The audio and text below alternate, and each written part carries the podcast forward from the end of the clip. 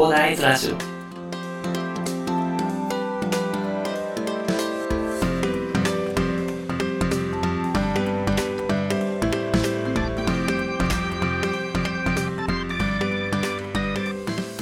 はい、おはようございます。こんにちは。こんばんは、コーダです。えこの番組ではですね、一級建築士、ブロガー、ポッドキャスター、セールスデザイナーの私がですね、日々の活動を通してサラリーマンの方が楽しく生きるために役立つ情報を建築やビジネス関係についてお話しさせていただいております。いつも聞いていただきありがとうございます。さてですね、今日は10月23日金曜日ですね。まあ1週間お疲れ様でした。私も今週は結構在宅が多かったので、まあなんか、なんかちょっと働いた感覚がちょっと薄れちゃったんですけどね。まあ、いや、働いてましたよ。ちゃんと働いてたんですけどね。まあ、それでね。まあ、そんな感じで、今週1週間も過ごしてまいりましたというところですね。まあ、今週はね、まあ、奥さんにね、太ったねという風に言われちゃったのでね。まあ、ちょっとで、ウーバーイーツで、運動不足解消があったらね、始めようと思ったらね、あれ結構まだ承認が下りないですね。なかなか降りない。まあ、なんかコロナのね、あの影響でね、ちょっと窓口が大変な、あと、募集も多くなってきたのかなそれでなんかあの、まあ、窓口なんか大変になってるというところでね、まあちょっと気長に待つというところで、まあ気長に待っててね、ちょっと運動しないという話にもちょっとするとね、まずいのでね、昨日は2万歩かな ?2 万歩の散歩行ってきましたね。ま3時間ぐらい、3時間ぐらいの散歩行ってきて、まあちょっとエクササイズして、エクササイズって言えるのかどうかあれですけども、まあしているような感じでございます。えー今日この頃でございますよ。あ、今日はウーバー降りるといいな。まあ、まあそんな感じでね、今日過ごしているんですけども、今日話したいのはですね、久々にですね、えっと、ビジネス知識。ビジネス知識ということでね、私が最近、まあいろいろ考えてることと、まあ調べたりね、一応本とかも読んでるんでね、まあそこら辺で得た情報でね、まあ学習したことっていうのを共有していきたいなと思ってるんですけど、まあ先日ね、ツイッターで、こんな感じの、えっと、コメントというか、つぶやきをさせていただいたんですけど、不動産投資の勉強をして、とりあえず分かったことということで、一部上場企業でもなく、貯金もない今のままでは、人としても見られない。ってことで、まずは気長に貯金をしながら、引き続き電子書籍などの資産積み上げしてきますということなんですけど、ちょっとこれ不動産投資をね、私は安易に考えてましたね。ちょっと、正直、えっと、ハウスメーカーで、ハウスメーカーでね、まあ、新築のハウスメーカーって言っても私が担当してたのは新築の、あの、何でしたっけ、事業用の物件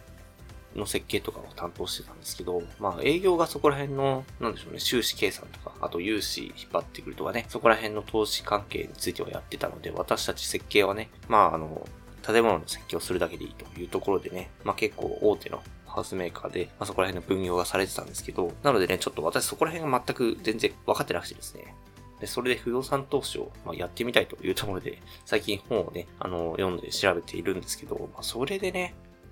あの、融資をしてもらうにはどうしたらいいかっていう、やっぱり不動産投資って今結構金利が安いというところで、キャッシュは極力残しておいて、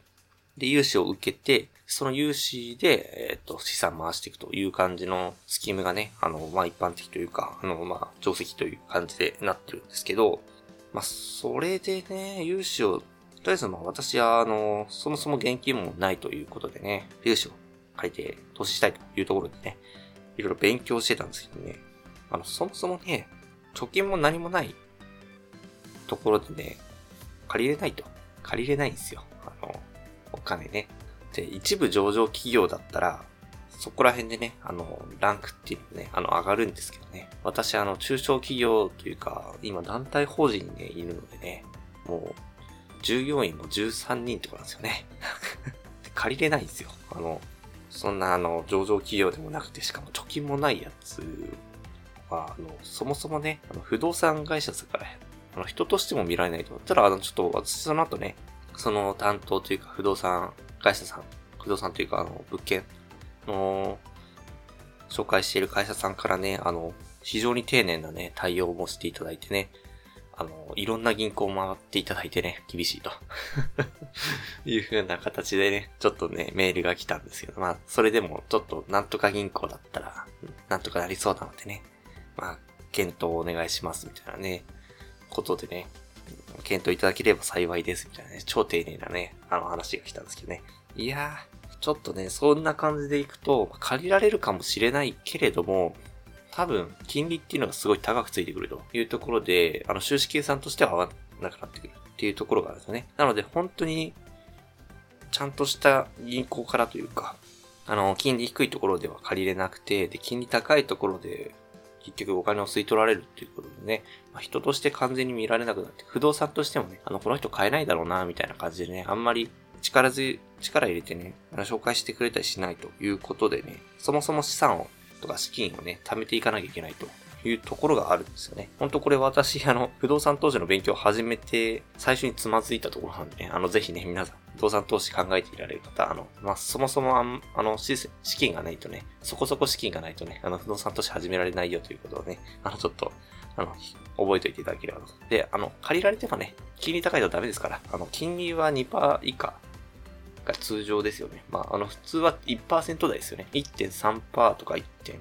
何パーとかね。そんぐらいでやっていかないと結局収支って合わなくなってくるので、まあ、キャッシュフローシミュレーションとかいろいろ、あの、楽町さんとかね、あるんでね、あそこで見るとね、あの、愕然としますよ。で、そこで調べないとダメですからね。利回り何パーセントがいけるとかね、あの、やったらね、ダメですよ。ちゃんと、ちゃんと調べていかないと結局ね、いろんなところでお金かかってきてね、収支合わなくなってくるんで気をつけてくださいね。あの、ほんと勉強しないと不動産投資はダメですよ。はい。っていうことをね、ちょっと伝えたいなと思いつつね。で、ま、結局ね、その不動産投資をやるっていうのが資産形成で、で、私はその先に実現したい事業っていうのと夢とかあるんですよ。ただ、これ昨日逆算していろいろ考えてみたら、まあ、人生設計がどんどん明確になってきたんですよね。やっぱいろんな本を読んだことでこういうのが明確になってきて、まあ昨日またツイッターでもつぶやかせていただいたんですけどね。まあそんな、そのまあ1年前から比べるとね、いろいろとね、人生の設計、人生設計っていうのが明確になってきたなと思っています。まあとりあえずね、あの、その資産形成のための投資っていうのをするために、まず節約とね、事業積み上げっていうのをね、とりあえず今コツコツとやっていってね、節約でね、まあ昨日990円の靴買ったりね、あといろいろ家賃も下げたりとかっていうのを今やっているところでございますがね、まあ、皆さんもそれで節約したものをね、まあ、貯金、まあ、貯金だけではね、もったいないのでね、あの ETF とかね、あの中田さんの授業でもなんかいろいろ紹介されてますんでね、まあ、そんな感じの投資っていうのも回していったりね、まあ、銀行に預けとくのも、まあ手かもしれないですけど、貯金っていうのもね、ETF に貯金をしていったりね、えー、していったら、分散投資をしてね、していけばね、まあちょこちょこ溜まっていくと思いますんでね、まあそんな感じで皆さんもいろいろ自分の資産形成っていうのを考えていっていただければいいなと思ってね、不動産投資始めるには気をつけてねっていうことと、まあ、そこら辺ちょっと軽くね、資産形成について軽く触れてね、本日はお話しさせていただきました。では、最後にお知らせだけさせてください。この番組では皆さん困っている悩みとか、話してほしい内容など随時募集しております。コメント欄や Twitter の DM などでどしどし送ってください。Twitter とかのリンクは概要欄に貼っておきます。それでは今回はこんな感じで終わりにしたいと思います。このような形でね、皆さんの耳だけで役立つ情報をゲットできるように、死に物狂いで情報をゲットして毎日配信していきますので、ぜひフォロー、コメントのほどよろしくお願いいたします。では最後までお付き合いいただきありがとうございました。本日も良い一日をお過ごしください。それでは。